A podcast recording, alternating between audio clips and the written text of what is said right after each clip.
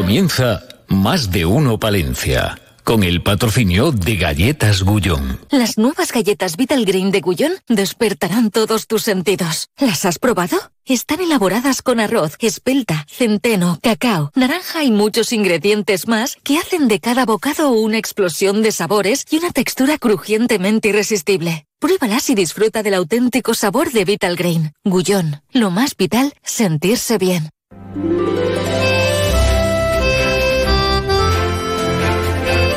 De uno Palencia. Julio César Izquierdo. Onda Cero. Más de 100 expertos, más de 100 personas, eh, un centenar largo, ¿eh? Por lo que nos dicen, están participando esta mañana en el Congreso, segundo Congreso sobre el Camino Olvidado a Santiago, que se está celebrando en la iglesia de San Pelayo, en Salinas de Pisuerga que este es el argumento principal al que nos vamos a dedicar hoy en la radio cercana. Señoras, señores, bienvenidos a más de uno Palencia cuando son las 12 y 25 ya de esta jornada de viernes 10 de noviembre con 9 grados en el centro de Salinas de Pisuerga, con 11 grados en el centro de la ciudad, aquí en la capital, con Gonzalo Toledo en la realización técnica, eh, de momento en el Congreso se ha hablado de la hospitalidad en los caminos a Santiago, se ha hablado de la acogida tradicional jacobea y ha tenido lugar pues esa charla inaugural del historiador José Manuel Rodríguez Montañés con el que hablaremos en unos minutos. Gonzalo Toledo en la realización técnica, amigos oyentes, ya lo saben, a esta hora, como siempre, lo primero, la actualidad en titulares. En más de uno Palencia les ofrecemos las noticias más destacadas de la jornada. Lo hacemos con David Frechilla, que también es el hombre del tiempo. Va a llover luego esta tarde, ¿eh? Sí, sí, sí. Viene San Martín. Oye, ojo, sí, el fin de semana pantalón corto. No, hombre, tanto no, pero 17, 18 grados. Sí, Zamora, Salamanca, 19, fíjate. Que por cierto, dice Salinas, lo mismo que de Astudillo sale el sol, diría que en Salinas es es el pueblo de la restauración. Sí, sí, sí, sí, da gusto. Madre eh. mía, la cantidad de, restaurantes, sitios. qué bonito, qué entorno. qué bonito, sí, sí, sí, sí, sí, un sitio muy recomendable para ir a pasear y a disfrutar celebrar un congreso. O para, celebrar un congreso. Bueno, Julio, eh, vamos a contar a nuestros queridos oyentes eh, la campaña Vialidad Invernal que se acaba de presentar, se va a prolongar hasta el día 30 de abril. En la provincia de Palencia estarán disponibles 45 vehículos y máquinas para dar respuesta a las incidencias que se produzcan. Además, en caso de emergencia, la red de alojamientos cuenta con 600, eh, perdón, 465 espacios entre pabellones, instalaciones deportivas, seminarios, colegios, hoteles, casas rurales, albergues. Bueno, pues ya sabes si pasa algún tipo de incidencia. Te lo contaba aquí el miércoles Álvaro Bilbao, el concejal de obras del Ayuntamiento de Palencia. Hoy se iba a dar ya los primeros pasos para, bueno, para la zona de bajas emisiones. Uy, las bajas emisiones. Y ya tenemos más datos. Recordamos, proyecto que afecta a la calle Burgos, Don Sancho, La Cestilla, Plaza Isabel Católica, Menéndez Pelayo y Antonio Maura. Dará comienzo después de Semana Santa las obras. Siete meses. Coste de actuación, un millón de euros, un poquito más. Y estará finalizado en el mes de noviembre del 2024. Bueno, pues, eh, por ejemplo, eh, se van a subir las calzadas eh, para, bueno, mm, para dar esa sensación de peatonal, aunque van a poder circular los coches. Veremos a ver qué tipo de coches, bueno, las restricciones que se pone. Lo que ya seguro, ya se lo habíamos contado, es que se elimina un carril en la calle Don Sancho y la calle La Cestilla, para que nuestros oyentes se ubiquen, lo que es los cuatro cantones. Sí. Entonces, solo se podrá circular con vehículo desde la iglesia de San Miguel en dirección a la Diputación. Ajá.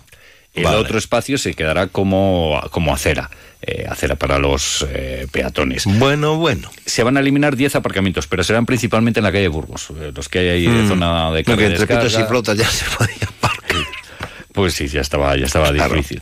Y esas son algunas. Además, en la plaza de la compañía, Isabel la Católica, mm. bueno, pues ahí existe una isleta, se va a ampliar, se va a colocar algún banco, algún tipo Qué de. manera más, más, subliminal de decirnos que vayamos aparcando ya a las afueras. ¿eh? Pues viene a decir que hay aparcamientos en la zona centro y que hay que. que es una ciudad pequeña, una ciudad acogedora, que se puede ir andando a todas partes, pero los que vengáis de fuera de la provincia, ahora que tanto se lleva a unir la ciudad con la provincia, pues ya vais dejando el coche fuera. Ver, veremos a ver de qué manera te dijo que iba a ser mínima. Bueno, vamos a ver, vamos a ver. Bueno, pero al final Soterramiento, Julio. Uy, otro. Ya sabes que la alcaldesa de Palencia, además nos lo contaron, nos lo avanzó en estos micrófonos el concejal de festejos, que se quería mantener una reunión con el alcalde de Valladolid para ver no si... para hablar de las fiestas, que no... Bueno, pues no, la cuestión era para ver si eh, se podía coordinar, que no se solapen ambas fiestas.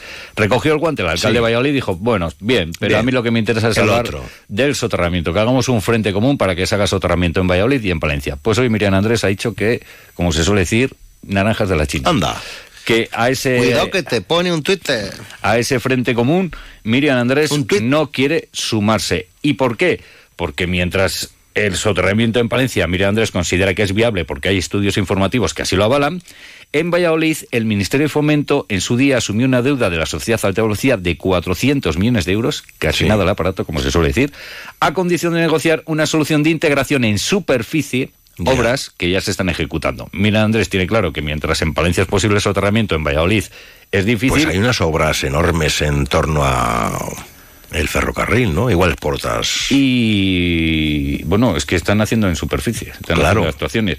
Y que considera que sumarse a ese frente común podría perjudicar a Palencia. Por cierto, sí eh, Miriam Andrés, que ha condenado, se lo contábamos en el informativo matinal, esas pintadas que se han hecho en la sede del Partido Socialista, en la que se calificaba como traidores. Y eh, hoy hemos conocido esa convocatoria al Partido Popular en contra de los acuerdos alcanzados con los independentistas. Será a las 12 en la Plaza Mayor de Palencia el próximo domingo. Y que Tanner Leisner abandona el Thunder Palencia. Sí. No va a continuar, le han cortado. No está dando el rendimiento requerido y bueno, pues ambas partes han llegado a un acuerdo para, para que busque nuevos destinos profesionales. que sales o no? No, no. Bueno, pues que eh, además los cambios que sean para bien. Sí, esperemos, esperemos. Adiós, don David, 12.31. Camino olvidado a Santiago. La montaña por testigo. Más de uno, Palencia. Julio César Izquierdo. A ver si lo entiendo bien. Tú ibas a por pan y vuelves con un coche. Ibas a por pan, pero has vuelto con un Skoda. Y del pan, ni rastro. Llegan los irresistibles Skoda Days, solo hasta el 30 de noviembre. Infórmate en skoda.es. Skoda. Autofam, concesionario oficial Skoda en Palencia, calle Andalucía 31. Abre sus puertas en Palencia la unidad de la mujer Recoleta Salud, un servicio integral para cuidar de la salud femenina en cualquier etapa de su vida. Ginecología, cirugía general especializada en mama, diagnóstico por la imagen. Pide tu cita en el 979 74 7700 o en la calle Becerro de Bengoa 12. Unidad de la mujer Recoleta Salud. Más salud, más mujer, más vida. Más de uno Palencia. Julio César Izquierdo.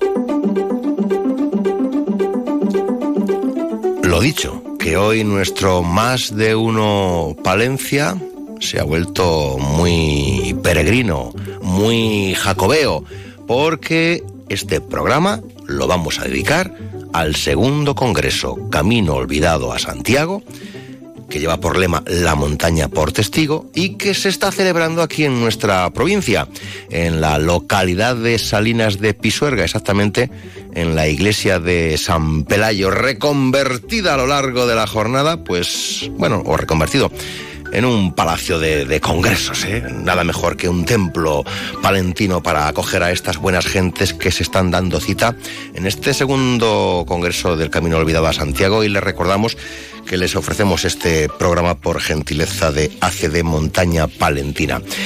Un congreso que se está desarrollando a través de diferentes em, mesas. Em, una de ellas lleva por... Bueno, hay distintos paneles, ¿no? Pero hay una conferencia inaugural que ha corrido a, cargo de José Manuel Rodríguez Montañés y que lleva por título La hospitalidad en los caminos a Santiago. José Manuel Rodríguez, bienvenido. Buenos días, uh, buenos días. Muy buenos días, Julio César, buenos días. Hay hospitalidad entonces, ¿no? Hay hospitalidad. Eh, menos mal que la, que la hay. Es que la hospitalidad es uno de esos valores que podemos decir esenciales o, inherentes a la peregrinación a, Santiago. Y además es, eh, bueno, no solo eh, uno de esos valores que la hace distinta y, que la define, sino que la mantiene, que la mantuvo a lo largo del, tiempo y que la mantiene en esta especie de, de, de de oro de, la peregrinación a Santiago que ¿Y qué vincula José Manuel Rodríguez Montañés a estas nuestras montañas y a este nuestro camino?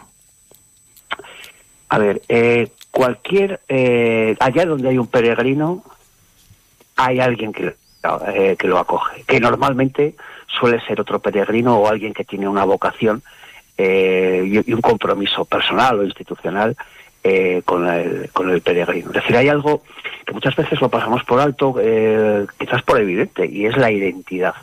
De lo que la peregrinación a Santiago a lo largo de los siglos ha ido creando, además de un fenómeno religioso, por supuesto, que eso tampoco debemos olvidarlo. Es decir, esto es una peregrinación que tiene un origen religioso. Otra cosa es que las motivaciones actuales de los peregrinos sean diversas.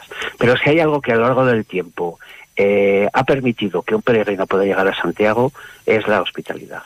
Eh, traducido además en uno de los eh, digamos una de las traducciones más inmediatas es la acogida es decir que hospitalidad es un principio humano, es un criterio, eh, digamos, tiene una perspectiva, por supuesto, antropológica, religiosa, eh, pero la traducción más directa o que todo el mundo puede, puede entender, pues es acoger después de una larga jornada a un peregrino que, mira, en unos días como los que estamos viviendo ahora no son fáciles.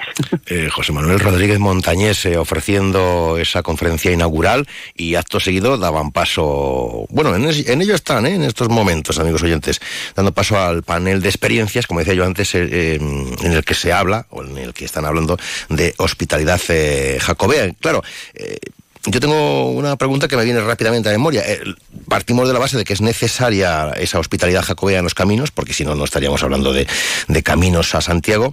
Y, luego, no sé si ahí, ahí han dejado ustedes en el aire aquello de por qué soy hospitalero y qué me aporta serlo. Hay una frase que yo creo que lo resume muy, muy bien, y es eh, devolver al camino eh, parte de lo que el camino nos ha dado.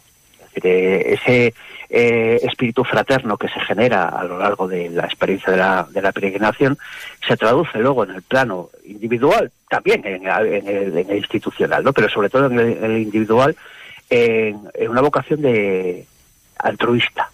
Eh, y un poco esa frase que muchas veces repiten los peregrinos y los hospitaleros, ¿no? ese devolver al camino algo de lo que el camino me, eh, ha dado, la traducción más evidente es acoger al que, sucede ¿no? en, el camino, al peregrino que viene detrás eh, se, se, enfrentan a muchos problemas los hospitaleros y los albergos y los albergues a fecha de hoy.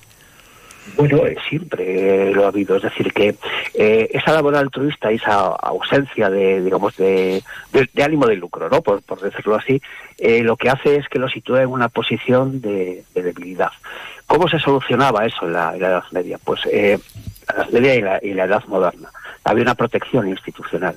Es decir, que tenemos una documentación abundantísima en la cual los reyes, los nobles, los burgueses ofrecían su apoyo tanto en lo, legislativo como en lo económico para que esa ausencia de ánimo de lucro no se tradujese en la desaparición de, los hospitales. Hoy esos hospitales medievales es lo que llamamos los albergues.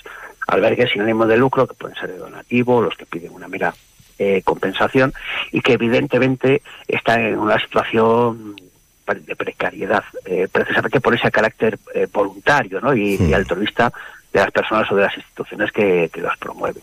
Con lo cual, eh, básicamente es la voluntad de, los hospitaleros y ese espíritu eh, fraterno y altruista lo que los mantiene. Evidentemente con, con las dificultades y las estrecheces.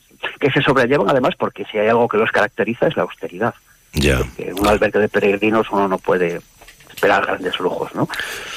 José Manuel Rodríguez Montañés, eh, historiador, eh, que algo sabe de, del arranque de la enciclopedia del románico, ¿no? Bueno, algo no suena. Hay mucho románico en el camino olvidado a Santiago.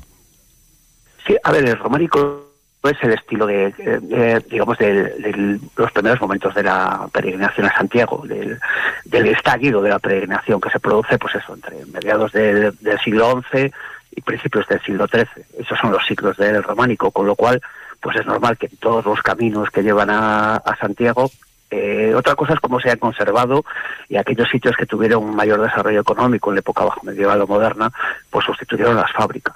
Otras zonas, otras zonas de, montaña, lo que hicieron fue conservarlas. Y para nuestra satisfacción actual, ¿no? que podemos disfrutar, aparte de unos paisajes espectaculares, de un patrimonio monumental, en este caso románico, también excepcional. ¿Y por qué se olvidó, nunca mejor dicho, este camino en concreto?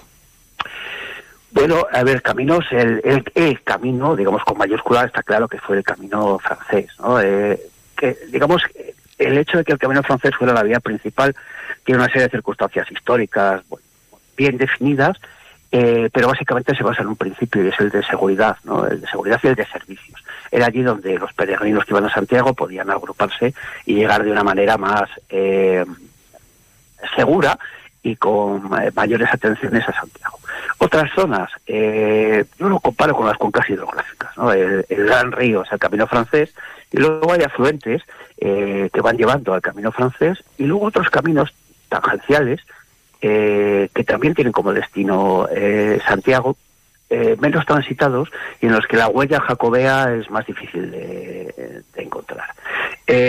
Caminos olvidados, hay muchos, y sobre todo por desgracia, eh, muchas veces la memoria se ha olvidado en época reciente. ¿no? Hay que pensar que el gran enemigo de los caminos históricos han sido las concentraciones parcelarias. Las concentraciones parcelarias. Sí, que han redibujado eh, toda la red de caminos, no solo en afectar al Camino de Santiago, sino a buena parte de los caminos históricos, las grandes concentraciones parcelarias que se inician, pues, sobre todo en los años 50 ¿no? del, siglo pasado y que llegan incluso hasta nuestros días, eh, por desgracia no atienden a la historicidad de algunos de estos senderos hmm. que pese a la humildad, porque de hecho los pisamos, ¿no? Eh, en realidad eh, son un testimonio muy importante de nuestro pasado. Em, ¿Han cambiado las motivaciones que llevan a la gente a, realizar el camino? Antes partíamos siempre de, la fe, ahora es como, escuchas a mucha gente que dice, yo hago el camino para encontrarme a mí mismo, no sé. Pregunto, no lo sé.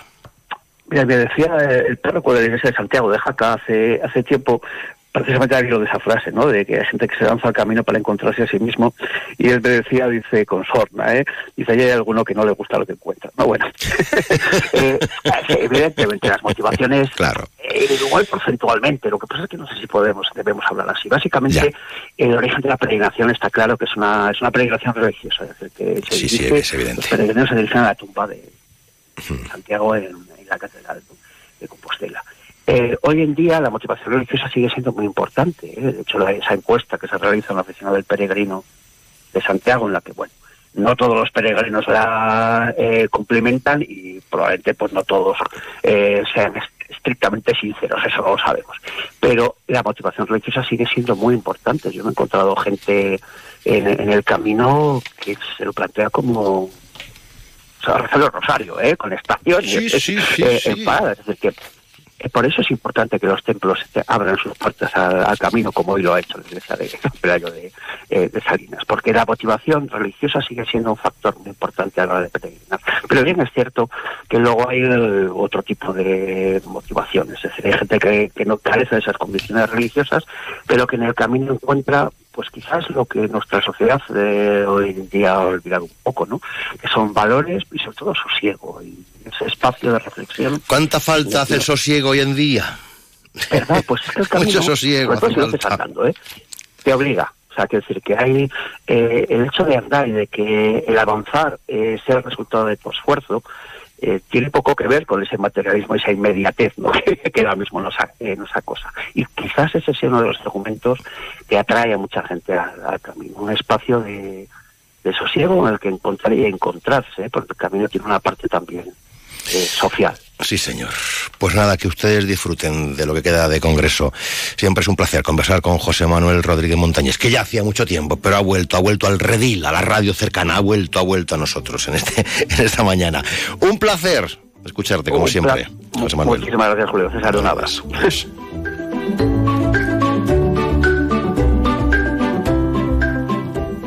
Más de uno, Palencia. Julio César Izquierdo. En Antenas Álvaro llevamos más de 30 años a su servicio ofreciéndole lo mejor en telecomunicaciones. Antenas, videoporteros, cámaras de seguridad, paneles solares, instalación de fibra óptica y Movistar Plus con el mejor deporte y baloncesto en exclusiva. Contrátelo en Antenas Álvaro, calle Julio Senador Gómez 4, teléfonos 979 72 35 75 y 979 71 11 74. Antenas Álvaro, su instalador de confianza. Este otoño-invierno queremos entrar en tus planes. Hotel Posada Restaurante Santa María La Real de Aguilar de Campo. 21 fin de semana, unos días, escapada cultural, disfruta de la montaña. Vente los sábados o domingos a comer nuestro tan solicitado menú de cocido o menú degustación palentino con cordero, trucha y mucho más. Y también ve pensando en tus comidas y cenas de Navidad o en nuestro fantástico especial fin de año. Queremos que disfrutes. Hotel Posada Restaurante Santa María La Real en Aguilar de Campo. Parte de tus planes. Reservas en el 979 1220 00 979 1220 00. Más de uno Palencia. Julio César Izquierdo.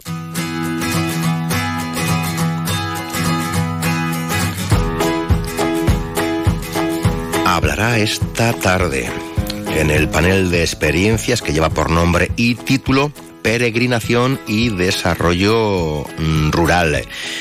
Es el coordinador gerente de Aproderbi y presidente de la red de cooperación. Felipe Sánchez Barba. Felipe, buenos días. Buenos días. Buenos días, ¿qué tal? Muy bien. Eh, ¿Explicamos a nuestros oyentes qué es Aproderbi? Sí, bueno, Aproderbi es un grupo de acción local eh, que, tiene su ámbito territorial en la comarca de las Villuercas y Bores La Jara, el geoparque de Villuercas y Bores La Jara que está en, Extremadura, eh, en la provincia de Cáceres, al este de la provincia de Cáceres. ¿Y qué vinculación tienen ustedes con la peregrinación? Bueno, pues en nuestro territorio tenemos la, la fortuna y tenemos el gran privilegio de contar con el Real Monasterio de Santa María de Guadalupe, que se ubica en Guadalupe, que además es un monumento impresionante, declarado Patrimonio de la Humanidad en el año en diciembre del año 1993 y es un centro de peregrinación eh, muy importante a día de hoy, pero que tuvo también una, una importancia fundamental, eh, sobre todo en, la época medieval, eh, con, con los reyes católicos al frente de la corona de España y mucho también mucho que ver, mucho que ver con todo lo que tiene que ver con con el viaje de Cristóbal Colón y la evangelización del Nuevo Mundo en eh, la, la, conquista, que es mal dicha conquista, evangelización o lo que es eh, aquellas expediciones que se hacían para, para descubrir las Américas y, Guadalupe pues es también uno de los focos eh, culturales que tienen que ver con aquella con aquella historia y bueno y sobre todo pues es un centro de peregrinaciones porque eh, además del monasterio, un monasterio impresionante de 25.000 metros cuadrados, pues tiene también allí la imagen de la Virgen de Guadalupe, que es la patrona de, de, Extremadura y la reina de la hispanidad. Ahí es nada, ¿eh? Ahí es nada, ahí es nada. Ahí, ahí llegaron los primeros indígenas, ¿eh? También, que se los trajo para que... los... los primeros indígenas que Cristóbal Colón trajo me parece que fue en su segundo viaje. En el segundo, y que se bautizaron aquí en la península, en España, fueron eh, dos indígenas que trajo Cristóbal Colón y que, se que los bautizó con los nombres de Cristóbal y Pedro y cuyas eh, actas o partidas de, de, bautizo bautismales se encuentran eh, también custodiadas en el monasterio Guadalupe. se ha hecho un gran trabajo de, de restauración y puesta en valor, además de ser una comarca con un potencial que es real de desarrollo rural, de turismo, de senderismo, porque los entornos de, del monasterio son maravillosos, son preciosos, ¿eh? es una, da gusto, de verdad. Pues sí, tenemos la, la, la, fortuna de, además de tener eh, el, el monumento, el monasterio declarado Patrimonio de la Humanidad por la UNESCO, tenemos otra figura también de reconocimiento de la UNESCO en toda la comarca, que es el Geoparque Mundial de la UNESCO Villorca y Borejara, que es eh, prácticamente eh, toda la comarca entra dentro de, esta, esta declaración. Eh, pertenecemos a la red europea y a la red internacional de, geoparques. y bueno, pues también tenemos, por eso, porque tenemos unos valores geológicos y tenemos también, pues bueno, un, modelo de desarrollo sostenible reconocido, pues también formamos parte de, esta red y nuestro territorio, nuestros espacios naturales, nuestro entorno natural está declarado como Geoparque Mundial de la UNESCO. Em, claro, de todo esto nos hablará esta tarde. No sé si para comentar a, los demás cómo les ha ido a ustedes y por dónde debemos de caminar aquí? Bueno, nosotros no somos especialistas de nada, nosotros simplemente somos, bueno, aventureros que hemos, hemos trabajado en un momento determinado, en el año 2010, desde el Grupo de Acción Local, vimos la posibilidad de, bueno, pues eh, de recuperar esas rutas de peregrinación, esas rutas históricas que, en su momento se crearon, eh, sobre todo eh, que tenían mucho que ver con, ese esplendor que tuvo el monasterio de Guadalupe en la época de los Reyes Católicos, concretamente pues cuando la orden jerónima, que era la, que custodiaba este monasterio, este santuario, la reina Isabel la Católica tenía una especial predilección por la orden jerónima, eran sus confesores, eran también, pues bueno, dentro de los jerónimos, pues tenían también a, personas que, bueno, pues que eran sus médicos, que le, cuidaban, y bueno, y, finalmente, pues la reina tuvo en Guadalupe, pues cierta cierta visión y sobre todo pues, un gran cariño, ¿no? De hecho, llamaba a Guadalupe su paraíso. Y entonces, bueno, pues a partir de aquella época, pues Guadalupe se convirtió un poco en el centro de,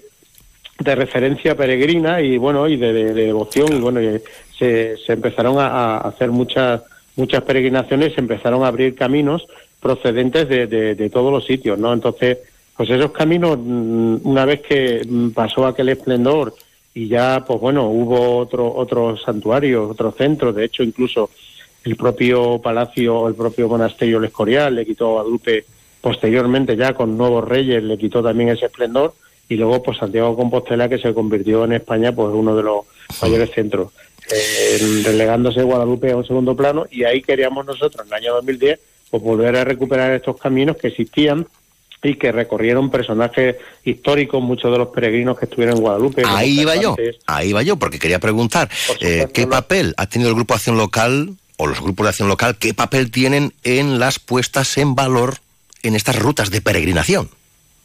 Bueno, pues los grupos de acción local, eh, concretamente nosotros, pues tienen un papel, yo diría que crucial. De hecho, eh, nosotros eh, empezamos además trabajando los caminos de peregrinación a Guadalupe con un proyecto de cooperación interterritorial, donde nos implicamos 17 grupos de acción local de varias comunidades autónomas por las que atravesaban estos caminos, pues conectando la capital de España con Madrid, conectando eh, Toledo, la ciudad de Toledo, tan histórica e imperial, eh, con Guadalupe, incluso pues conectando otras ciudades importantes, no, y sobre todo conectando territorios, conectando personas y eh, poniendo en valor pues todo el patrimonio que, que, se encuentra en estas en esta en estas rutas, no solo el patrimonio histórico cultural, sino también el patrimonio natural y por supuesto pues el patrimonio eh, intangible que muchas veces no, no, se, no se conoce, ¿no? Tradiciones, costumbres, gastronomía, todo ese tipo de cosas, ¿no? Entonces, bueno,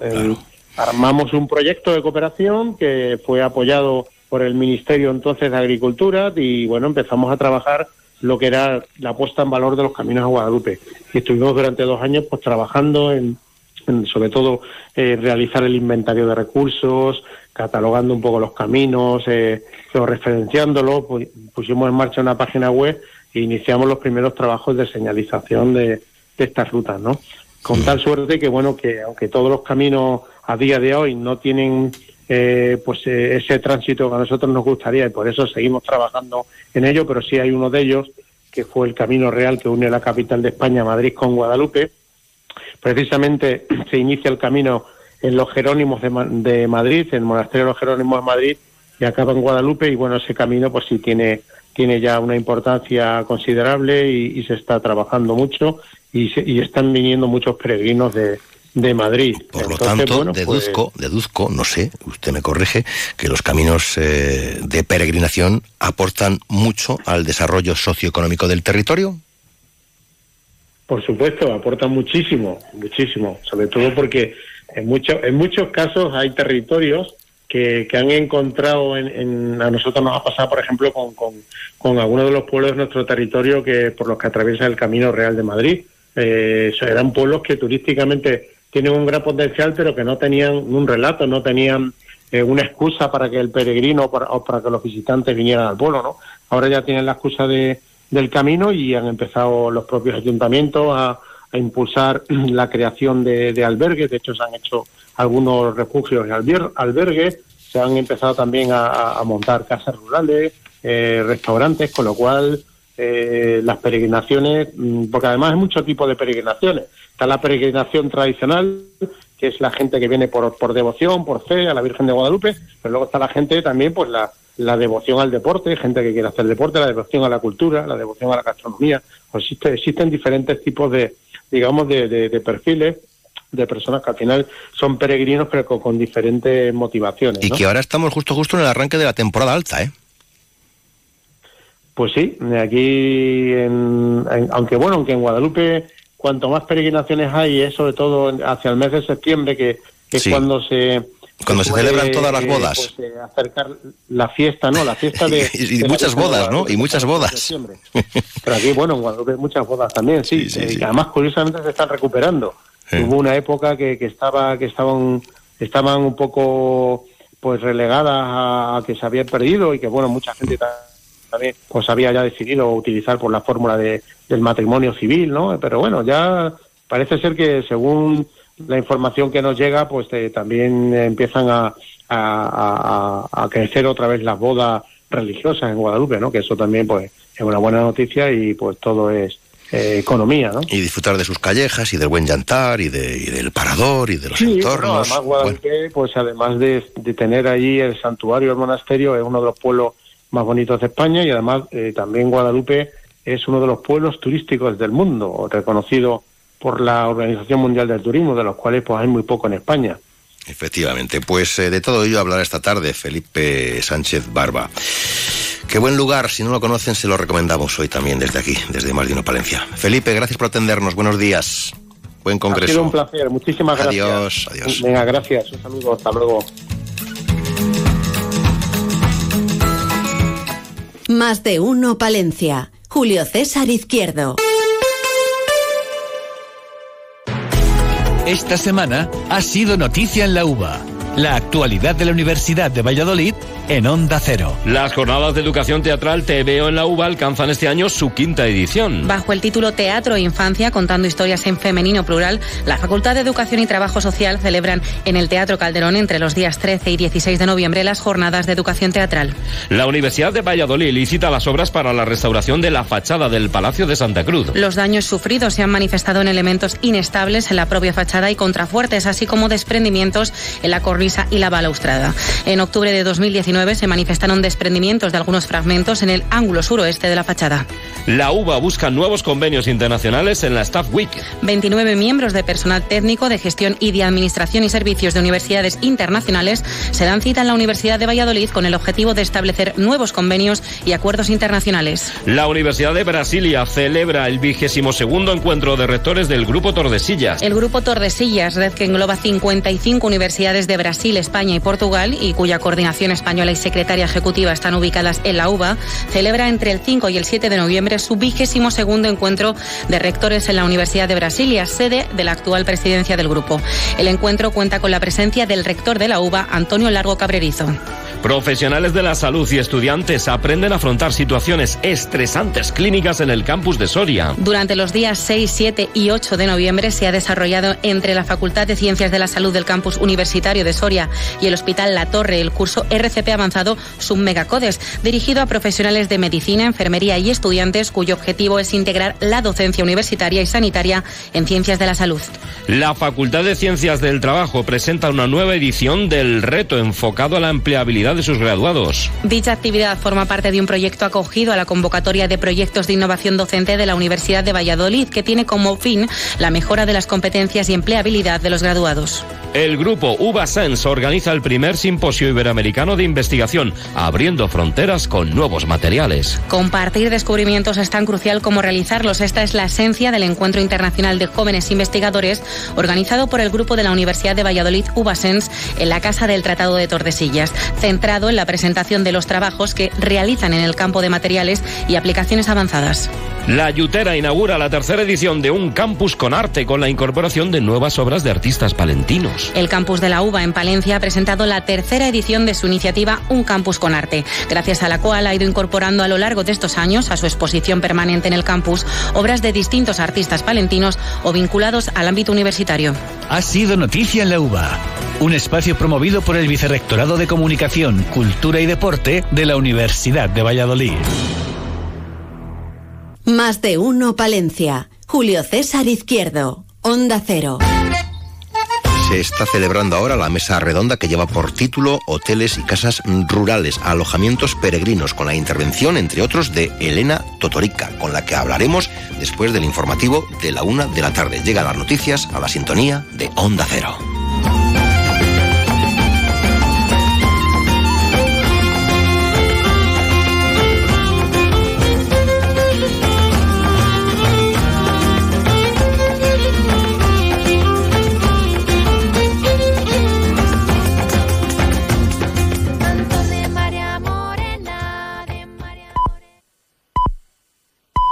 Es la tarde mediodía en Canarias.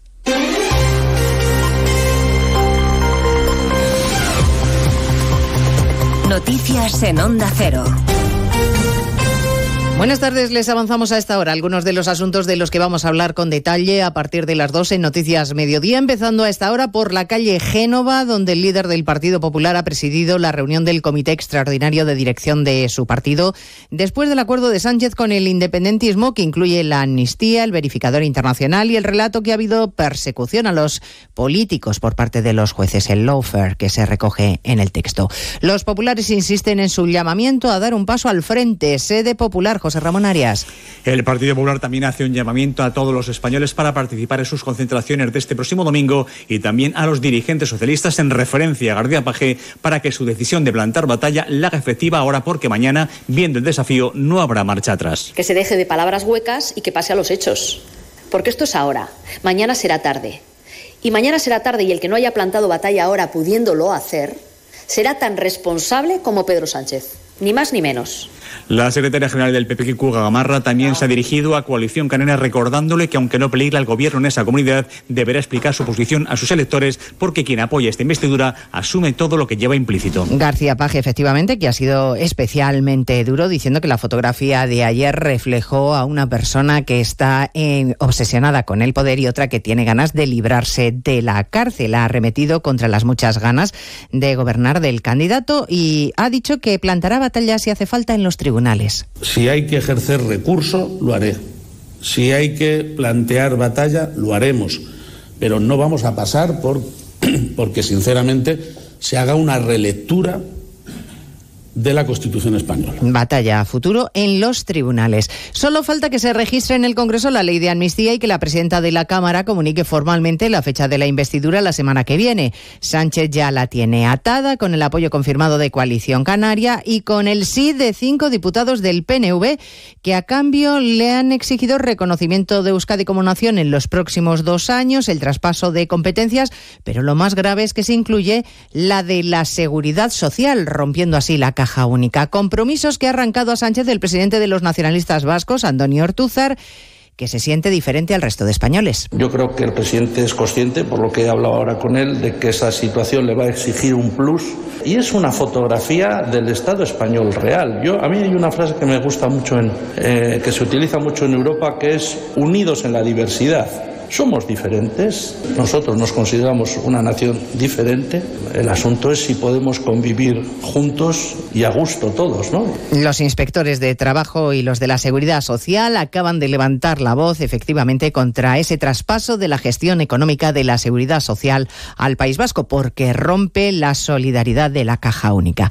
Las autonomías se revuelven ante el trato desigual que suponen las cesiones. El presidente de la Junta de Andalucía cree que el separatismo tiene ahora más fuerza que nunca y la presidenta de Cantabria reclama la convocatoria urgente de la conferencia de presidentes para dar una respuesta común. Redacción en Cantabria, Alicia Real. Cantabria no va a aceptar que su destino lo decida un prófugo desde Waterloo. Así lo asegura la presidenta María José Sáenz de Buruaga, que anuncia que esta comunidad trabaja en un recurso de inconstitucionalidad. Hemos puesto en marcha toda la maquinaria del Gobierno, el Gobierno de Cantabria, para empezar a analizar las acciones jurídicas, las acciones judiciales procedentes y preparar un recurso de inconstitucionalidad en cuanto la ley de amnistía esté aprobada y publicada. En una declaración institucional sin preguntas, María José Saide Buruaga ha anunciado que pedirá la convocatoria de la conferencia de presidentes. Reacciones también desde el Consejo General del Poder Judicial, que ha llevado hoy hasta Bruselas su preocupación por los graves acontecimientos que se están viviendo en España y los jueces decanos de todo el país que han firmado contra la referencia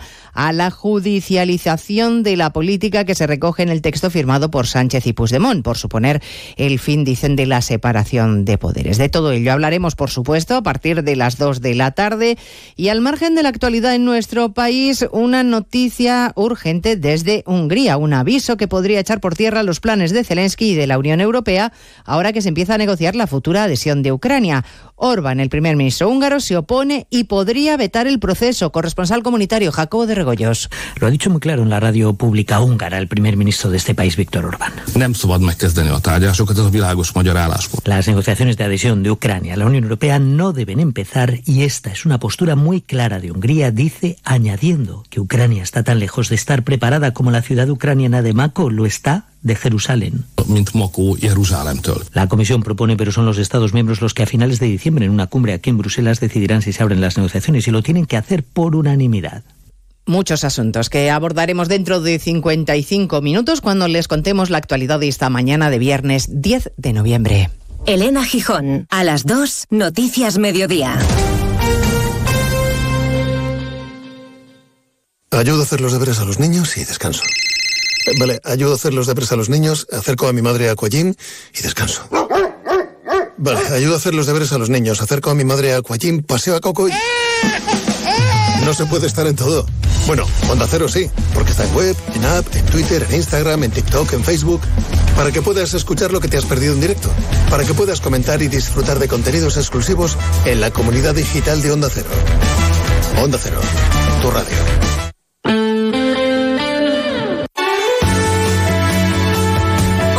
Palencia, 103.5, Guardo, 106.2 y Aguilar de Campo, 101.2 FM. Más de uno Palencia. Julio César Izquierdo, Onda Cero. Protagonistas con nombre propio. Eduardo Tejido, Blanca Rovira, José Almeida, José Antonio Cuñarro, Elena Totorica. Caminante no hay camino, se hace camino al andar. Una y seis, segundo tiempo. Más de uno, Palencia. Julio César Izquierdo. Operación ahorro en Rapimueble. Remate final de precios. Apilable de salón 299 euros. Dormitorio de matrimonio 399 euros. Ahorra con Rapimueble, líder del mercado en precios, calidad y garantía. Más de 200 tiendas en toda España y en rapimueble.com. Este domingo, décimo motocross en Torquemada. Final Campeonato de Castilla y León Élite Fan y Alevín. Circuito de Valdesalce. Décimo motocross Torquemada este domingo. No te lo pierdas. Más de uno Palencia. Julio César Izquierdo. Seguimos hablando de este congreso, del camino olvidado a Santiago, la montaña por testigo que se está celebrando en la iglesia de San Pelayo en Salinas de Pisuerga, con diferentes temáticas, ponencias, mesas redondas. Una de ellas lleva por eh, titular, claro, conciso, específico, hoteles y casas rurales, alojamientos peregrinos. Vamos a hablar con Elena Totori Cabal de Ecotel Doña Mayor en Fromista. Elena, buenos días, Elena. Hola, Elena. Fromista, Camino de Santiago. Eh, tenemos un máster, ¿no, Elena? Conocemos muy bien la materia. Pues imagínate. Aprobamos, una de las etapas más representativas, sí. Hablando esta mañana de- de- del- del camino olvidado, que han hecho un gran trabajo eh, para su recuperación y puesta en valor. Que la gente pueda conocer las etapas, al final es importantísimo. eh, hoteles y casas rurales, alojamientos peregrinos. Eh, ¿Qué aporta en tu caso, Elena, que supongo que es también lo que estás eh, comentando en la mesa redonda, ¿qué, qué- qué aporta de, de- de especial eh, tu alojamiento, vuestro alojamiento, a, a los peregrinos? Para que los demás vayamos tomando Pues nota. Mira, en nuestro caso somos un ecotel que ofrecemos servicios pues de calidad y quizá es un poco nos diferenciamos de los albergues en que tenemos más servicios disponibles, que al final pues las habitaciones son privadas, más amplias están enfocadas a un público que igual requiere más descanso o que necesita privacidad por lo que sea. Y además servicios adicionales, porque tenemos masajes de reflexología, que son masajes de pies, con ungüentos eh, elaborados en Palencia por una marca de cosmética natural. Cuidamos un poquito el detalle de la experiencia cuando llegan de andar esa etapa. ¿Qué entendemos por ecotel? Pues Ecotel es un hotel preocupado por su entorno. En el aspecto social, y desarrollo del territorio se implica para que pues eh, los productores eh, tengan beneficio porque consumen sus productos eh, ofrece puestos de trabajo con buenas condiciones y por supuesto también del tema del medio ambiente intentando reducir la huella que se produce con el turismo. Hablando de la experiencia del camino el camino de Santiago tradicional, eh, en esta jornada donde el camino olvidado está siendo protagonista, le preguntaba yo a Elena Totorica eh, qué, aporta de especial su alojamiento a los peregrinos, pero quiero hacer la pregunta también a, a la inversa. ¿Qué aportan los peregrinos a vuestro establecimiento, Elena? Pues mira, es una pregunta buenísima porque realmente es nuestra razón, razón de existir el camino. Realmente nuestro hotel necesita de los peregrinos, porque al final para poder ofrecer todos estos servicios que te comentaba necesitamos un público que durante todo el año venga. Y los peregrinos eh, pues vienen entre semana, vienen cuando hace un poco más de frío. Bueno, pues al final nos aporta una mm, condición de que después podamos ofrecer también estos servicios a los turistas que nos visitan pues en verano, en épocas marcadas. Ya, ya, ya. Eh, ¿Hay una diferencia entre peregrinos y turistas convencionales? ¿Demandan cosas diferentes? Sí, sí, por supuesto. Al final el peregrino llega cansado de caminar y sobre todo lo que quiere es descansar. Si es verano, refrescarse en la alberca y un masajito, cenar bien y a la cama. No hacen mucho más porque ya han dedicado toda la mañana o, más a caminar. Mm. Eh, ¿cómo, qué, tenemos que hacer para involucrar eh, a los alojamientos, dejando aparte a los albergues, en la acogida jacobea, porque yo entiendo que todo esto tiene que ser un engranaje donde todo el mundo reme en la misma dirección para sumar, ¿no? Y poner en valor eh, la comarca, el camino de Santiago, el camino olvidado, eh, nuestras propias posibilidades, el desarrollo rural, el desarrollo sostenible, la creación de empleo, en fin. Ya sé que estamos soñando en alto, pero esto también es muy tangible. Sí, son muchas cosas, pero yo creo que al final em, es hacerse consciente de que es positivo para todos, porque si, si los, desde el punto de vista de los alojamientos, si están implicados con el camino y con ofrecerles servicios que demanden, el turista que viene caminando se va a ir más contento, el peregrino, y el alojamiento gana porque pues tiene un cliente más, ¿no? Y, los comercios ganan porque el cliente viene, o sea, al final es positivo para todos, el territorio sale adelante. ¿Qué es lo que echas en falta desde tu experiencia profesional, Elena? En el caso que te ocupa, que estás en Formista Tierra de Campos, eh, Camino Santiago, Canal de Castilla. Normalmente suele ser la colaboración lo que más hecho en falta, ¿no? El que siempre pues puedas hablar con los que hacen lo mismo que tú, compartir preocupaciones, eh, poner en valor las cosas que se tienen en común precisamente en congresos como el de hoy es donde se habla de esto y creo que es súper positivo hacerlo. Qué buena iniciativa, ¿no? Y que, que, se celebre este congreso, además, en la provincia palentina, en Salinas, buen lugar, por cierto. Estupendo. Pues a seguir trabajando, Elena. Bueno, en tu caso, eh, descansa. Claro, porque tú no dejas de trabajar, porque es que tú eres activa, súper activa. Quiero decir que haces una gran labor. No te arrepientes, ¿no?, de la iniciativa. No, no, Siempre hay que estar inventando nuevas ideas. Elena, que os vaya bien en la mesa redonda y gracias por estar aquí en Marino Palencia en este programa especial sobre este congreso del Camino Muchísimas gracias. Adiós, buenos días. Adiós.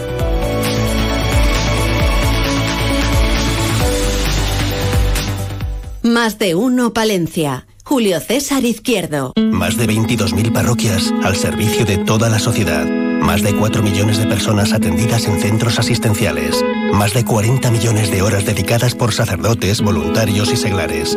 Más de 10.000 misioneros. 12 de noviembre, Día de la Iglesia Diocesana. Orgullosos de nuestra fe. Por tantos. Fantasma de la ópera. El musical llega a Palencia con un tributo cercano a todos los públicos. Una leyenda cantada y conocida como nunca se había hecho. No te pierdas este maravilloso musical el viernes 24 de noviembre en el Teatro Ortega. Ya puedes conseguir tu entrada en las taquillas del teatro y en teatroortega.com. Más de uno Palencia. Julio César Izquierdo. Pues es jornada completa, ¿eh? El Congreso del Camino Olvidado y por la tarde hablarán de vivencias, de vivencias. ¡Ay, qué importantes son las vivencias! José Antonio Cuñarro, buenos días, buenos días. Hola, hola, ¿qué hay? Buenos días. Bueno, ¿qué le vincula a José Antonio con, con el camino? ¿La vivencia? Bueno, eh, en el camino de, de Olvidado he empezado a trabajar en él hace ya 18 años, que pusimos nuestra primera flecha cuando empezamos. Y la primera reunión fue precisamente en Palencia, en Aguilar de Campo, cuando empezamos a fraguar un poco lo que sería esto. O sea que yo ya llevo bastante tiempo en. ¿A través, de una, a través de una empresa?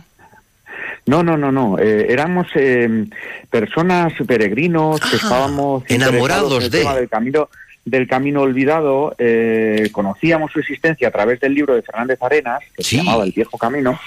Y, y cada uno por su zona trabajábamos, pero, pero mm, eh, cada uno, digamos que. José Antonio tiene su, su quehacer profesional, pero hacía el camino y dijo, esto hay que vi- revitalizarlo, ¿no? Sí, así fue. Entonces nos juntaron ahí un poco a todos los que estábamos un poco interesados en el camino olvidado en, en Aguilar de Campo y, y de ahí empezó a surgir tal. Pero yo principalmente soy peregrino, es lo que soy. Eh, ¿qué, qué- hay algún requisito, que reunir algún requisito para convertirse en peregrino, para poder decir alto y claro, yo he sido y soy peregrino? Pues mira, muy fácil. Tú haces el camino. Y el camino tiene una cosa que es diferente. El camino de Santiago se diferencia a hacer un camino de senderismo y es precisamente lo que vamos a tratar en el Congreso, que es la magia del camino. El camino de Santiago atrapa. Entonces, para ser peregrino, coge una mochila, hace el camino y luego verás lo que, cómo, cómo cambias, cómo no eres igual cuando empiezas que cuando terminas. Entonces entenderás lo que es la magia del camino. Todo el mundo queda eh, ensimismado o enamorado o con ganas de repetir. Eh, ¿qué, qué es lo que hay ahí en esa vía láctea? La verdad es que cada uno va al, al camino buscando una cosa. Bueno, cada, hay tantos caminos como peregrinos y cada uno va al camino pues con una inquietud o con un- unas metas, ¿no? Y luego te encuentras con la realidad y la realidad es que el camino te va cambiando, te va poniendo en tu sitio y, y al final no importa si eres creyente, si no eres creyente, el motivo por el que empezaste pasa a ser secundario. Eh, llega un momento en que eh, estás dentro de otro mundo paralelo al mundo real, que es el mundo peregrino, y yo creo que ese es el que te envuelve, esa magia te envuelve y te transforma. Ah, afortunadamente, hoy se está hablando de este camino olvidado que ya tiene, bueno, que ya no es tan olvidado, ¿no? Bueno, cada vez es menos olvidado. Eh, la verdad es que eh, lo están empezando a elegir eh, muchos peregrinos que se iniciaron con la madre de los caminos, que es el camino francés, pero vienen buscando precisamente la esencia que tenía el camino francés en sus inicios, cuando, cuando empezábamos con hacer el camino francés. Y eso es algo que, que te tienes en el camino olvidado, que la gente demanda, demanda un camino que sea camino, y yo creo que es lo que obtienes en este camino. Mira, este camino se diferencia en una cosa básica. Si tú vas al camino francés y vas de peregrino, tú eres un peregrino que va por el camino francés y eres uno más. Si tú vienes al camino olvidado, o, eh, cuando llegas a un pueblo, ha llegado el peregrino. Ha Entonces llegado el peregrino a su localidad, señora, caballero. como el peregrino. Incluso, incluso yo te digo que he tenido, he tenido pueblos que han tocado las campanas porque llegaba el peregrino. Digamos que se recupera un poco esa historia que teníamos de, de cuando llegaba el peregrino por el camino francés y eso lo tenemos en el camino olvidado. Y es algo que, que bueno, le echa de menos muchas personas y yo les recomiendo que vengan porque lo van a tener. Em, ¿Cuántas veces ha hecho el camino José Antonio? Pues esa es la pregunta que me hacen siempre. No lo sé. Mira, a partir del número 40 dejé de contar. Ah. Sí. Dejé de contar, sí, sí, pero, pero esto, de 40 pero esto fue es- hay, que tener, hay que tener tiempo o dedicar todas las vacaciones de cada año a ello. ¿O cómo? No, mira, eh, surgió. Eh, yo, yo, era minero, minero, prejubilado. Ah. Sabes que con 42 años los mineros nos, nos prejubilaron, ¿no? Acabaron con la minería. Ah. Con lo cual, imagínate un enamorado del camino con 42 años y todo el tiempo del mundo. Eh, ¿Ya? eh, mm, Te echas al camino. Yo tengo un amigo que le gustaba pescar y es campeón del mundo de pesca. A mí me gustó hacer caminos. Y empezaba a hacer, te digo que igual Yo tenía un amigo que, se- ¿eh? que se dedicaba al teatro eh, y le pilló la pandemia y descubrió que lo suyo era el tiro al arco y ahora es campeón nacional. Eso de tener mucho tiempo libre, eso de tener mucho tiempo libre sí es increíble. Y al final descubres tu, tu pasión y, y como, como te guste, pues ya ves, ya ves, la lías. Y, y en este caso, pues, pues fue el camino y, y empecé a hacer caminos y no tengo la meta de decir cuántos caminos llevo. No lo sé, de verdad, ¿eh? no es, no lo sé. No lo sé, pero mm, quedan más. Más etapas. ¿Es verdad que lo, lo- lo importante es el camino, no la meta? Eh, sí, realmente es así. Sobre todo observas que cuando llegas a Santiago, personas que como yo han hecho ya um, unas- muchas veces el camino, muchos no van a por la a por la Compostela porque realmente es siempre la misma, ya la tienes en casa y, y su fin es eh, el disfrutar cada día el camino, eh, las experiencias, las vivencias que tienes cada día. Y yo las dividiría en tres. Primero los paisajes. Hay paisajes y hay sitios que son mágicos. Cuando vas caminando hay, hay sitios que tienes que parar. Eh, después está el paisanaje. Hay personas que te encuentras por el camino que también tienen magia y te aportan muchísimo. Eh, y esas personas y esos, esos momentos son los que te quedan y es con lo que con lo que te quedas durante todo el camino. No te acuerdas, no estás pensando en, en, en que tengo que llegar a Santiago, que también, sino que sino que qué qué bien lo pasé ayer con, con ese señor o con esa señora que me acogió y que estuvimos charlando. Esa sí es la magia del camino. Pues con esa magia nos quedamos. José Antonio Cuñarro, hasta muy pronto. Buenos días. Venga, buenos días. Gracias, muchas gracias. Chao.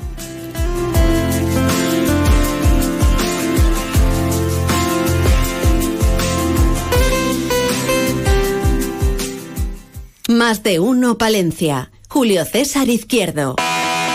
Este domingo, décimo motocross en Torquemada. Final Campeonato de Castilla y León Élite Fan y Alevín. Circuito de Valdesalce. Décimo motocross Torquemada este domingo. No te lo pierdas. Este otoño-invierno queremos entrar en tus planes. Hotel Posada Restaurante Santa María La Real de Aguilar de Campo. 21 fin de semana, unos días, escapada cultural, disfruta de la montaña. Vente los sábados o domingos a comer nuestro tan solicitado menú de cocido o menú degustación palentino con cordero, trucha y mucho más. Y también ve pensando en tus comidas y cenas de Navidad o en nuestro fantástico especial fin de año. Queremos que disfrutes. Hotel Posada Restaurante Santa María La Real en Aguilar de Campo. Parte de tus planes. Reservas en el 979 1220 00 979 1220 00. Más de uno Palencia. Julio César Izquierdo. Sobre todo, paneles de experiencias. Me parece precioso el nombre, paneles de experiencias, en este Congreso Camino Olvidado a Santiago, que se está celebrando en Salinas de Pisuerga. Y se está hablando de la hospitalidad jacobea.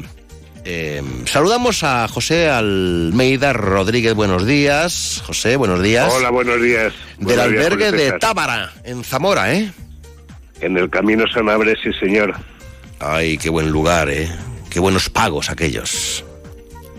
Hay un sitio estupendo. Tenemos aquí el comienzo de la Sierra La Culebra y es una zona eh, eh, divina, estupenda. ¿Qué tal ha ido el año? El año, eh, bien, venimos de años muy malos. eh, tuvimos dos años cerrado el albergue.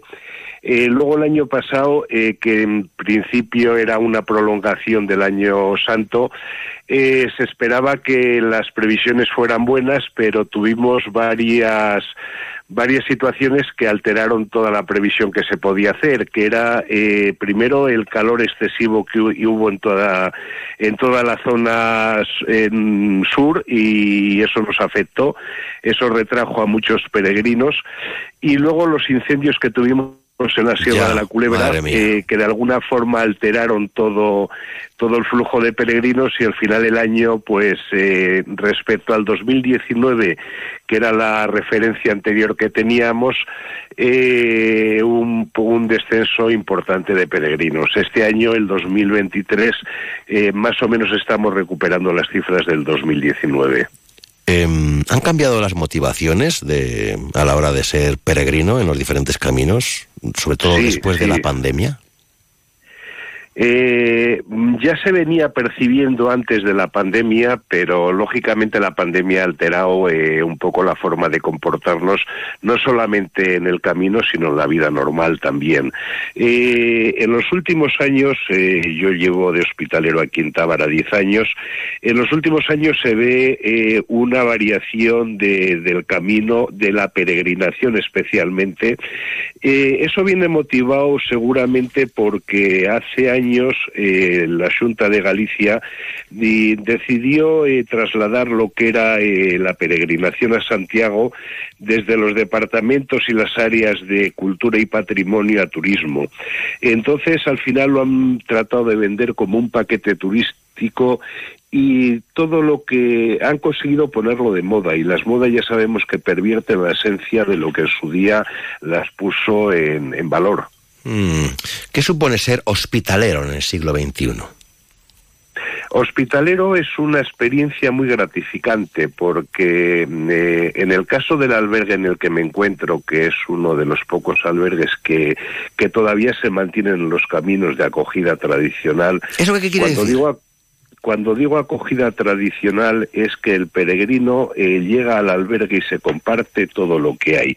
Eh, un día de calor se le invita a una bebida fría, si es un día frío como tenemos ahora, se le invita a una bebida caliente nada, más llegar y el peregrino siempre es lo importante. Luego se hace una cena comunitaria, eh, se les ofrece un desayuno comunitario y todo está a cambio de nada, a cambio del donativo que dejen para los que vengan por detrás eh, esa forma altruista de acogida es un valor eh, que el camino eh, es lo que lo ha mantenido a lo largo de, de los siglos. No olvidemos que hace mil años las peregrinaciones a Roma y a Jerusalén eran más relevantes que lo que era el Camino de Santiago, que, que era incipiente y acababa de nacer. Sin embargo, eh, hubo pueblos, hubo, hubo personas que dotaron a, a las diferentes rutas jacobeas de lugares de acogida, de hospitales para peregrinos, y esa hospitalidad es lo que de alguna forma ha mantenido la esencia y ha mantenido el camino de Santiago sobre otras rutas de peregrinación. Hmm. Alguien se preguntará, ¿y dónde está la ganancia de este quehacer? Eh, los que estamos haciendo esto generalmente somos gente que ya tenemos nuestra vida resuelta entonces, lo único que procuramos es que el albergue se mantenga con las aportaciones de los peregrinos. El peregrino cuando llega a este tipo de albergues encuentra que es algo diferente y son ellos los que tienen que mantenerlo. Ellos saben que el mantener unas instalaciones eh, mantener el servicio que se les ofrece eh, tiene un coste y entonces tienen que mantenerlo. Si no lo mantienen los peregrinos, no merece la pena que haya albergue. Nosotros la labor que hacemos eh, la hacemos de forma desinteresada, es una labor altruista y entonces, bueno, es la satisfacción que nos reporta el propio peregrino eh, que acogemos en nuestras instalaciones los que, lo que nos hace que sigamos eh, año tras año manteniendo esta, esta filosofía de hospitalidad. ¿Todos los caminos conducen a Roma o ha sido mucha más la gente que ha, se ha aplicado el cuento de todos los caminos llevan a Santiago? Bueno, tengamos en cuenta de que antiguamente el peregrino, hablamos del año de, hace mil años, de hace 800 años, el peregrino que quería ir a, a, postrarse ante las reliquias de Santiago, eh, no cogía el autobús y se iba a Roncesvalles, a Burgos, a, a, Irún o a Sevilla, sino que salía de su propia casa. Entonces yo siempre digo que caminos eh, hay tantos como peregrinos eh, han llegado a Santiago. Lo que pasa es que eso, mm, siempre pongo el ejemplo del cuerpo humano. Tenemos unas venas pequeñas que van a unas venas mayores y esas llegan a las arterias, que son las que eh, llevan la sangre al corazón. El corazón es Santiago Las arterias son esas rutas principales que todos conocemos, camino francés, camino primitivo, camino de, la Plata, vía de la Plata, eh, y, el peregrino antiguamente y, mm, salía desde su propia casa, y de hecho hay algunos peregrinos que siguen manteniendo esa, esa forma de peregrinación pocos, pero algunos eh, salen del, portal de su casa. ¿Hay un perfil medio o no? Mm, no, eh, te digo, te digo que no. Eh, vamos a ver, el peregrinos hay de todas las edades, condiciones, profesiones, ideas religiosas. Entonces, luego depende mucho de los caminos. O sea, mm, eh, no es lo mismo el peregrino que, eh, que, que, recorre el camino de la costa, que generalmente es una persona que utiliza, emplea el verano, es una persona joven, que el que viene haciendo la vía de la Plata, que sale de Sevilla, de Almería, que yo aquí en los datos que tengo en el albergue, el peregrino que, que acojo, el porcentaje, eh, más del 50% son mayores de 65 años. No quiere decir nada, pero significa mucho. Entonces, cada camino tiene su perfil de peregrino. Hay algunos que hacen caminos eh, de 15 días, otros caminos de largo recorrido, eh, y las motivaciones que lleva cada peregrino son excepto esos que, hemos hablado antes, eh, que van al camino porque está de moda, eso es otro, otro mundo aparte. José Almeida, un placer, muy enriquecedor. Hay una cosa, hay una cosa importante ya que estamos en una tierra eh, tan amplia eh, que es un mensaje que sí me gusta dar porque eh, estamos hablando de un camino, el camino olvidado, que lo mismo que el Sanabrés o el camino de, eh, del Levante o del sureste, son caminos poco, poco concurridos, con un poco flujo de peregrinos, pero vertebran esta comunidad tan grande. Son pasan por, por cientos de pueblos a los que nunca va a llegar un turista, pero sí van a llegar los peregrinos. Y podemos convertir a los peregrinos en los mejores embajadores de estos pequeños pueblos a los que el turista, desgraciadamente, no, no va a poner en, en su lista de prioridades. Pues eso hay que decirlo alto y claro. José Almeida, un placer. Hasta muy pronto. Buenos días. Gracias Lo por mismo, muchas gracias. Gracias a Dios. Bueno.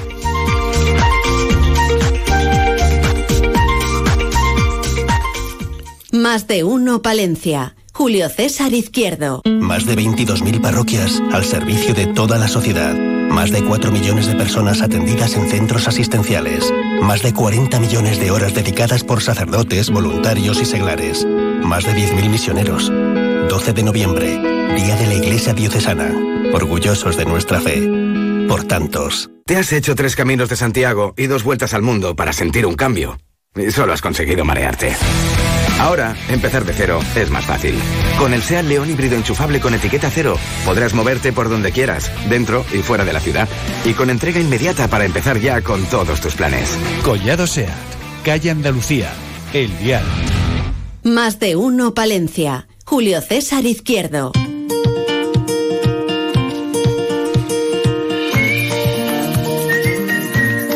Congreso este fantástico del Camino Olvidado a Santiago, donde, por cierto, también va, van a poder eh, disfrutar los asistentes de un extraordinario concierto de, nuestro buen amigo Pascasio, ¿eh? un referente de la música a nivel internacional, con raíces en Aguilar de Campo. Y ya saben ustedes que todo esto se desarrolla a través de paneles de experiencias y vivencias, en este caso, en el camino olvidado. Eh, olvidado. Vamos a ver qué, vivencias eh, ha tenido nuestra próxima invitada, que nos atiende rapidísimamente. Blanca Rovira Luque, buenos días, Blanca, buenos días.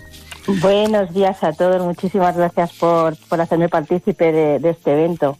Oye, que, ¿cómo te ves envuelta en este congreso? Bueno, es la verdad es que para mí, siempre lo digo, es como otro de los regalos que me ha hecho el camino, porque llegué a este camino sin apenas conocer nada. Me llamaba mucho la atención lo de olvidado, el nombre de olvidado, y pensé, bueno, un camino ideal para mí. Y me fui sin nada y he vuelto pues con una cantidad de experiencias, de teléfonos de contacto, de amigos, o sea, y encima me invitaron al Congreso, ha sido que espectacular. Otro regalito. Eh, ¿Cuándo descubriste el camino olvidado? El camino olvidado. ¿Cómo llegaste a él? ¿Qué pasó? ¿Estabas mirando por internet? ¿Alguien? Mm. ¿Estabas por los pueblos de la zona? No, la verdad es que yo empecé en esto del Camino de Santiago, empecé relativamente hace poco, hace cinco años. Y en uno de estos caminos que he hecho de, en estos cinco años fue el Camino de Invierno. Y me impresionó por, por las características, que es un camino solitario, poco conocido. Y de ra- a raíz de esa experiencia decidí buscar un, pa- un camino lo más parecido posible a ese, a ese de invierno. Y fue cuando, buscando por internet, encontré el camino olvidado. Empecé a seguir a, bueno, los foros, ver las opiniones de la gente y ahí fue cuando dije, este es el mío, este, es el que tengo que hacer el siguiente. Vamos a ello, ¿no? Este a por es el ello, mío. a por ello. Sí, sí, totalmente. Eh, eres psicóloga, ¿no? Soy psicóloga, he trabajado como psicóloga durante 20 años y ahora soy policía, soy mozo de escuadra en Cataluña. Mm. Cambiado radicalmente de profesión y eso fue gracias también al camino. ¿Ah, sí? ¿Qué pasó? Fíjate, sí, sí. Bueno, pues mi primer camino fue un camino de búsqueda. Eh, estuve dos meses caminando en mi primer camino. Y al llegar al final de mi camino, en esos dos meses, yo vivía en Suiza en ese momento, dije, tengo que hacer un cambio radical de vida. Entonces volví a España. es esto, ¿no? De hacer un cambio Sí, sí. radical de vida. Sí, sí, un cambio radical. Vivía en un país, sí, sí, totalmente un cambio porque no, no, bueno, no me sentía feliz en el país donde vivía y quise empezar de cero y el camino pues me dio la respuesta, me dijo tienes que volver a tu tierra y empezar de cero. Ya hice oposiciones, aprobé a la primera y bueno, cambié de profesión y estoy encantadísima. O sea que gracias al camino puedo decir que mi vida dio un giro completo. Hiciste de psicóloga para ti misma para dejar la psicología. Totalmente, pero totalmente fue así. Hice un camino de reflexión, de ver qué yo quería, de introspección, y fue cuando dije, aquí tengo la respuesta.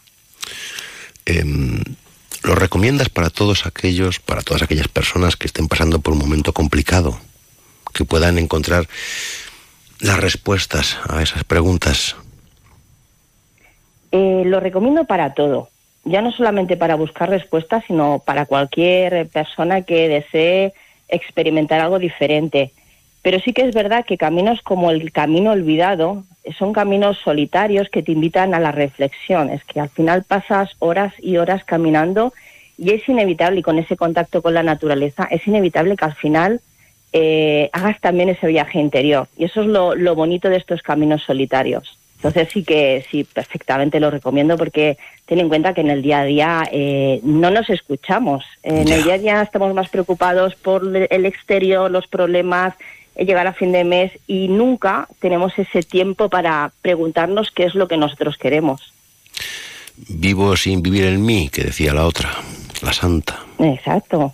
sí, sí. ¿Hay algún punto exacto, algún pueblecito, alguna persona de esas que han quedado para ti para siempre? Uf, tengo una cantidad, podría hacerte una lista, porque lo bonito del Camino Olvidado, además de los paisajes que tiene, eh, es la cantidad de hospitalidad que te encuentras en cada etapa. Eh, mm, por ponerte un ejemplo, yo hice el camino lesionada, coja, completamente coja, y llegué, por ejemplo, al puente Almuey, que hospitalera Sonia, y me esperaba con una un maletín, con un, un aparato masajeador eléctrico, porque me iba siguiendo por internet y, y bueno, me esperaba allí para curarme, para dejarme la máquina para que yo me curara. Eh, luego, por ejemplo, gente que me ha acogido en su casa sin ser eh, hospitaleros porque me veían lesionada y sabían que yo no podía llegar hasta el final de la etapa y me acogieron en su casa para poder dormir y, y así hacer la etapa un poquito más liviana. Eh, gente que me ha parado por la, calle, eh, por, por la calle y me ha invitado a desayunar. Es decir, es, es, es un camino que, que nunca vas a estar solo. Recobra uno la que la fe gente te cuida. en la raza Exacto. humana. En la ra- y bueno, y si yo te contara, ten en cuenta que yo trabajo eh, en, un, en los calabozos de Barcelona con, custodiando todos los detenidos que se hacen en Barcelona, en unos zulos sin ver la luz del sol, donde veo pues lo peor de la sociedad. Entonces, cuando hago este camino es como que vuelvo a recobrar la esperanza de que, de que, bueno, de que hay gente especial y mágica, ¿no? No todo es malo. O sea, para Qué du- es un- qué duro, ¿no? Es como volver a respirar. Qué ¿Eh? duro no, no ver la luz, no ver la luz. No veo la luz, no, no. Trabajo en, en- bueno, en el subsuelo, eh, son calabozos y, y yo no veo la luz del sol. Entonces, claro, para mí el camino es como volver a recobrar eh, todo, ¿no? La luz, la energía, el creer en el ser humano. No quieres playa, ¿no? No quieres playa, quieres camino. No, no, no. Yo camino siempre. De hecho, mis compañeros de trabajo, cuando me fui en este camino que cogí un mes de vacaciones, me dijeron, pero ¿cómo es que no te vas de vacaciones a la playa, a, no sé, haces un viaje y te vas a caminar, a pasarlo mal, a, a, a- a- a sufrir? Y dice, es que hay que hacer el camino para entenderlo. Cuando lo hagas me lo dices.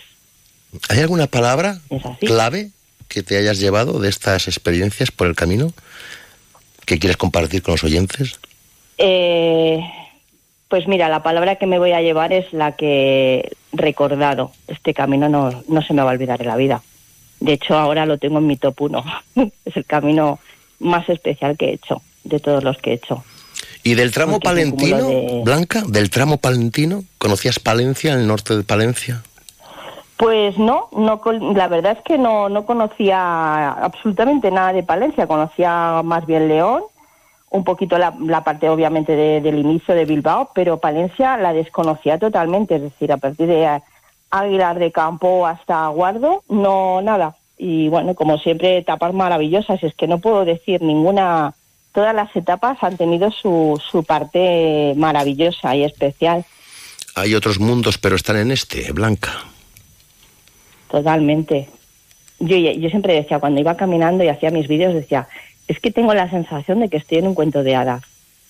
Y etapa que hacía, y decía, jolín, qué maravilla de etapa. Y a la siguiente era como más bonita, es como que el camino va increciendo en belleza.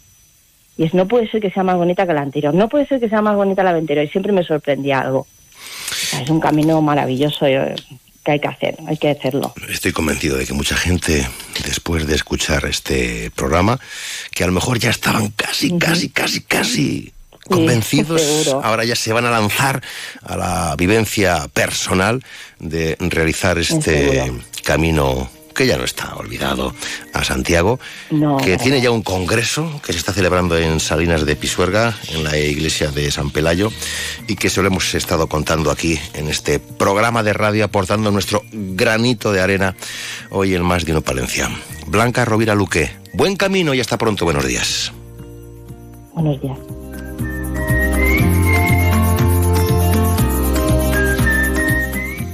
Más de uno Palencia. Julio César Izquierdo. Este domingo, décimo motocross en Torquemada. Final Campeonato de Castilla y León Élite Fan y Alevín. Circuito de Valdesalce. Décimo motocross Torquemada este domingo. No te lo pierdas. Encuentra tu nuevo hogar en Promueve Palencia. Te ofrecemos novedosas y numerosas promociones con las mejores calidades.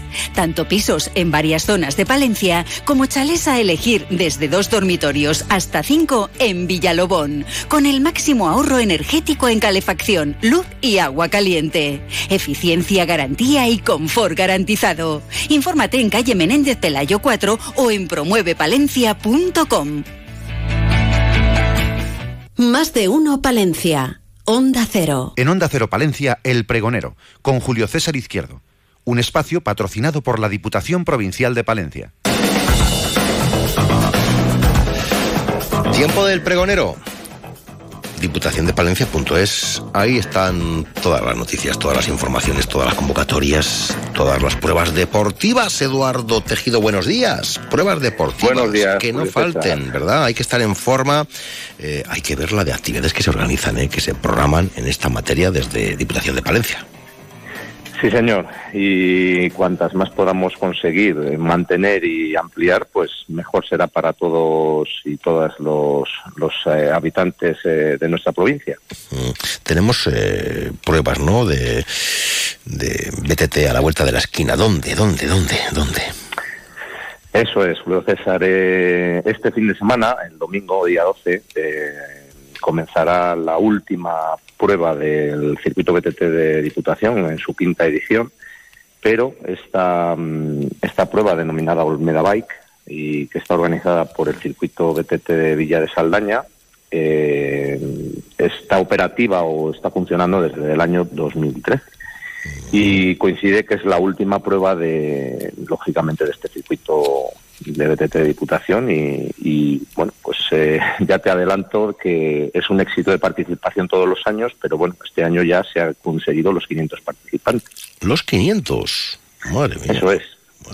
pues eh, hay mucha afición, eh, hay buen nivel y hay gente que no se pierde una, como son, que van a todas. ¿eh? Pues, pues sí, efectivamente, Julio César. el circuito de BTT de Diputación es un éxito total, pero es que no tenemos más que acudir a las a la realidad, ¿no? a las certezas de lo que es nuestra provincia. Tenemos eh, muchas pistas, muchos paisajes maravillosos, tenemos eh, la gente, la gastronomía, o sea, forma parte de todo un poco del deporte, ¿no? Porque ya que vas a pasar un día a correr en bici, pues eh, acabas yendo a, a, un determinado sitio cada vez y vas conociendo la provincia y vas degustando y, o tienes la posibilidad de ir degustando paisajes, degustando la gastronomía y bueno, todo lo que sea eh, estar en nuestra provincia e invitar a la gente que viene de fuera, que también viene mucha gente de fuera, como sabemos, eh, pues es maravilloso, maravilloso para nuestra, para nuestra provincia de Palencia.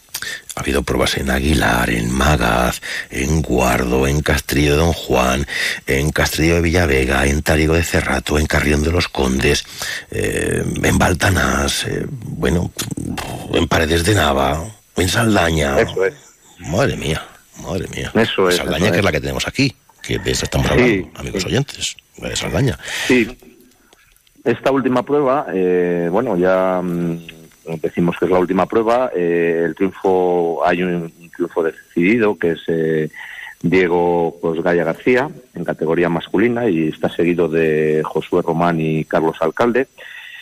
Y ambos tienen aún opciones de alcanzar el liderato ¿no? en su categoría. Y en categoría femenina, Almudena Conde Alonso, pues llega a esta última prueba con el primer puesto del circuito ya afianzado. Y está seguida de Bianca Pinar y Andrea Rueda, pero eso no les exime de, o bueno, no es que no les exima, sino que no les impide que van a darlo todo eh, acudir a disfrutar. Eso es, es que lo que hablamos, hay que un día de deporte es algo maravilloso, si además lo juntas con, fíjate tú, Saldaña, que, es territorio de nuestra provincia tan maravilloso, y qué gastronomía tenemos también en Saldaña. Entonces, disfrutar de un día así es una, una cosa que, que es pues para, para acudir y disfrutar. Y además nos va a pillar eh, aquí el, veranillo, eh, con temperaturas agradables, más que agradables, si no se tuerce la cosa. Porque esto no se tuerce lo que hay. Llevamos un, un mes eh, bastante lluvioso, como todo el mundo ha visto. Es un mes que estaba siendo complicado. Yo he hablado eh, con algunos de los organizadores del circuito. Eh, lo sigo eh, a través de Instagram un poco y bueno, pues me preocupo un poco de cómo están las cosas. Me decían hace 15 días que estaba siendo difícil y duro la preparación del, de esta carrera, ¿no? Concretamente. Pero mira, no, aunque el agua era muy necesario y para todos y, para todo, mm, en este caso nos añadía dificultad, pero nos ha dado una tregua eh, y yo creo que va a quedar una prueba este domingo, bueno, espectacular. Espectacular, pues eh, ahí estaremos. Eduardo Tejido, gracias por contarlo aquí en la radio cercana. Buen fin de semana y buena carrera. Hasta pronto. Buenos días. Buenos días. Muchas gracias a vosotros y buenos días también para vosotros. Y a disfrutar este fin de semana con esto. Ahí estaremos.